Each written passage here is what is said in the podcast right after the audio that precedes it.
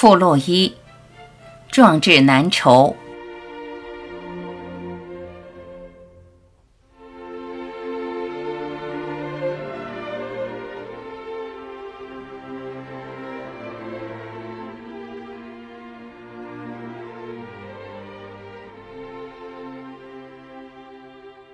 一九八三年，杨定一完成博士后研究，继续留在洛克菲勒大学工作。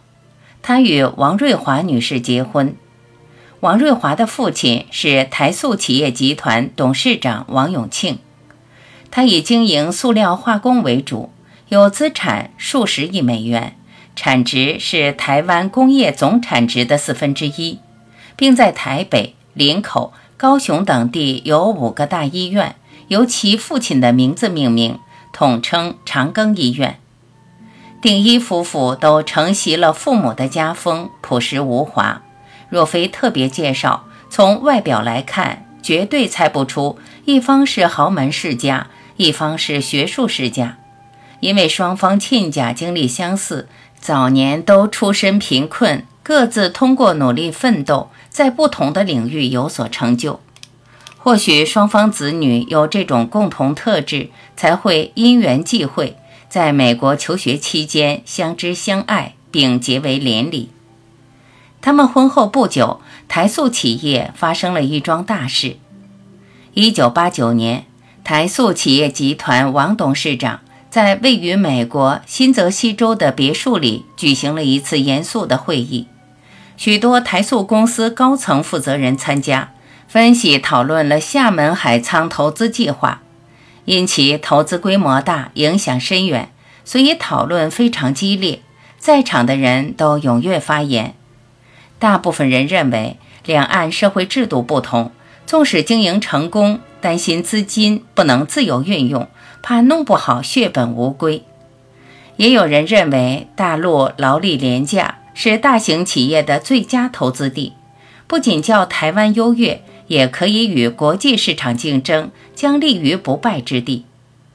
不过担心一旦遇到劳资纠纷，因为那里工人势力过大，资方利益是否能得到合理的保障，应当再三考虑。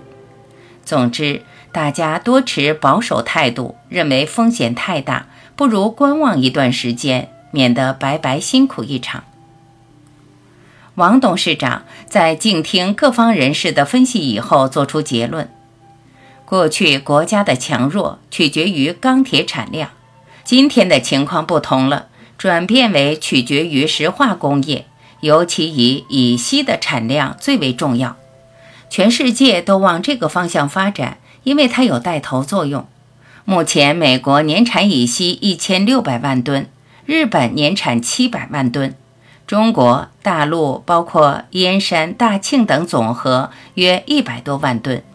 如果我们海沧计划能够实施，年产量可达一百五十四万吨，整体产量将增加百分之一百五十，同时带动许多下游企业，使整体的工业快速转型。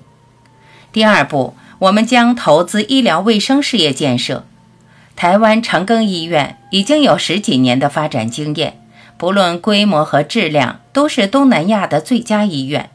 因此，我计划在北京、上海、福州、厦门建立四个大医院，以长庚医院多年的经验，协助大陆提升其医疗水平，然后再进行汽车工业的研发。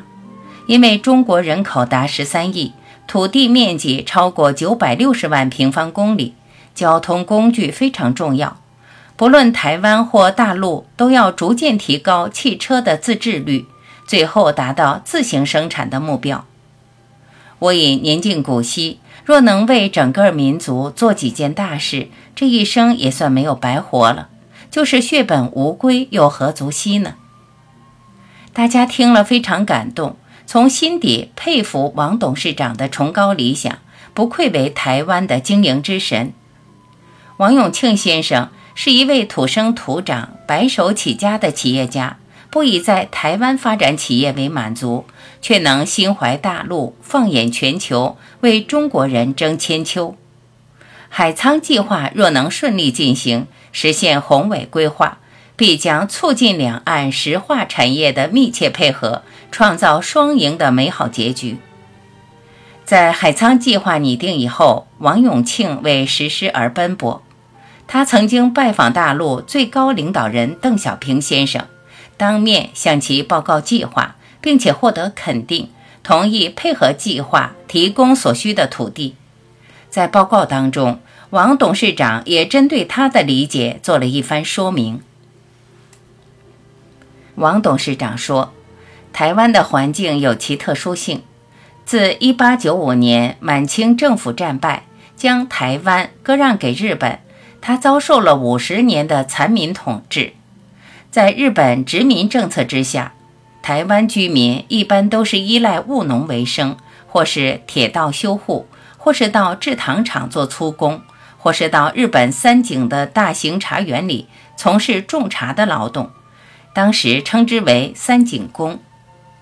一九四五年台湾光复，虽然经过四五十年的发展，一般还是停留在小型的加工产业阶段。虽然规模不大，但已是台湾有史以来首次遇到的最佳发展机会，促进了经济的繁荣。可是生活水平水涨船高，工资大幅提升，加工业渐渐失去竞争优势。在正常情况下，小型加工业遭遇到发展的瓶颈时，就必须设法另起炉灶，筹组其他附加值的技术密集产业。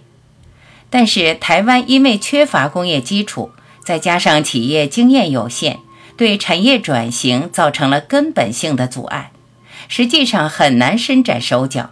这也是台湾今后发展的难关所在。台湾过去三四十年的发展过程，主要是依赖丰富的劳力资源，大量从事各种加工业，并将其产品源源不断推销到国际市场，赚取可观的外汇来繁荣经济。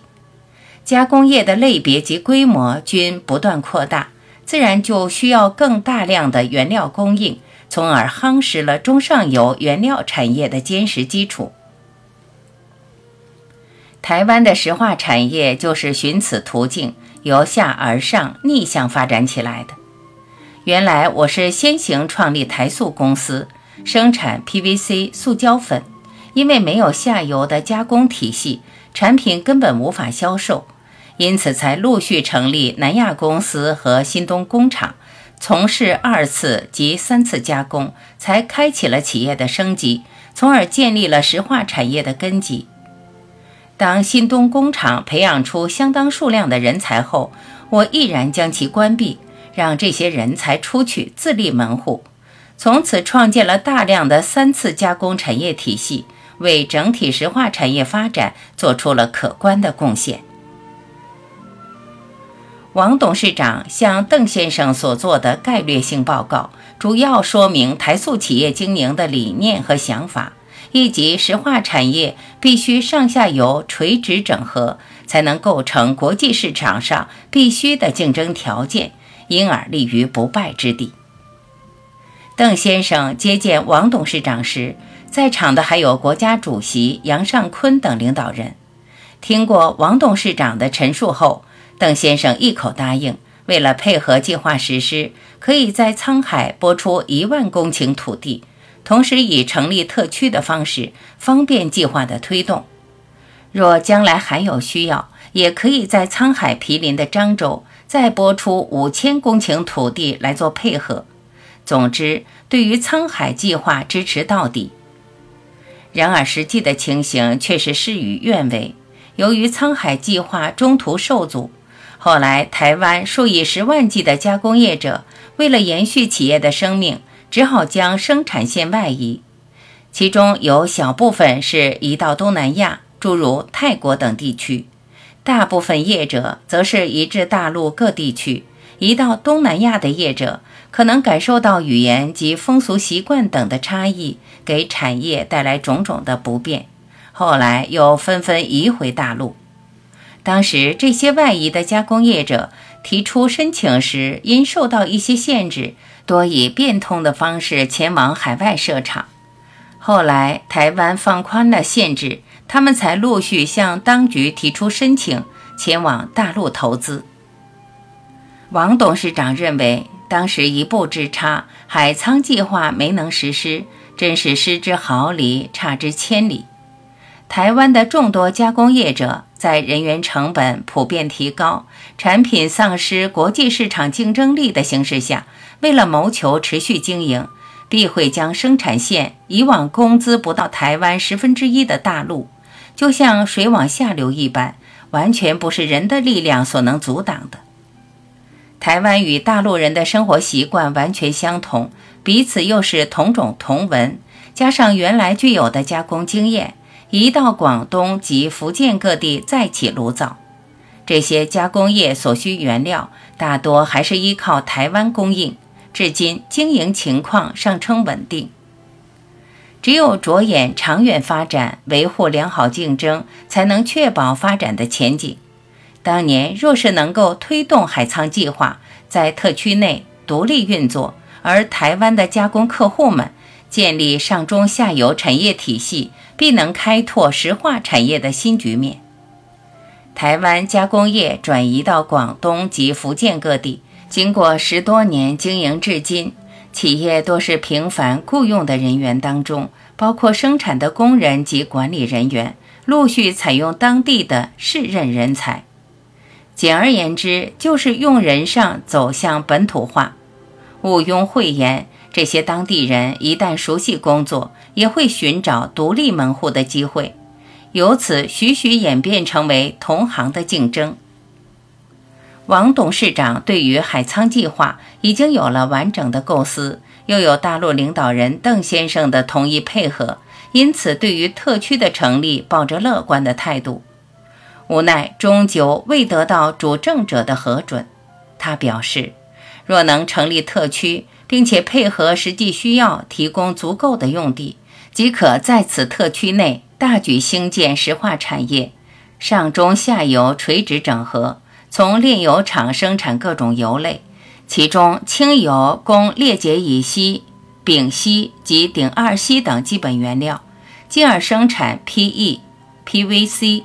PP 等中间原料，然后制造各种二次材料，提供下游加工，生产数以千计的终端产品。如此一来，特区内兴建的石化产业体系将是世界上规模最大的。利用当地廉价的人力，区内运输、保养、包装等各项费用也可大幅节省。由于当时是李登辉主政。提出了借机用人的政策，他认为台商西进在大陆投资的行为是相当的不智，因此对于海沧计划，台湾当局极力反对。由于台湾当局的打压，王董事长滞留美国长达一年，无法回台。有一天，一位朋友告诉王董事长说：“伯母老人家认为你已不在人世了。”王永庆先生十分惊奇，认为不可能的事，回答说：“我每周都与母亲通电话呀。”这位朋友接着说：“老人家说阿庆啊，那么孝顺，世间少有，哪里会这么久不回来？电话嘛，就是事先录好的声音，怕我伤心而已。”听到这句话，一向坚毅刚强的王永庆一言不发，泪流满面，泣不成声，久久难以抑制。不久，王永庆先生就放弃了规划周密的海沧计划，以前为此投入的许多心血与金钱也都付之东流了。如今仍然壮志未酬，不仅王董事长对此深感无奈，相信所有为台湾经济而努力的有志之士都会感觉万分可惜。二零零二年，淮河流域发大水，很多民众受灾。海外人士及港澳台企业家纷纷捐款献物救济灾民。王永庆终于有了报答祖国的机会，他投资建设明德小学一万所，每所捐资四十万元人民币，计划十年完成。二零零五年已建成三千多所。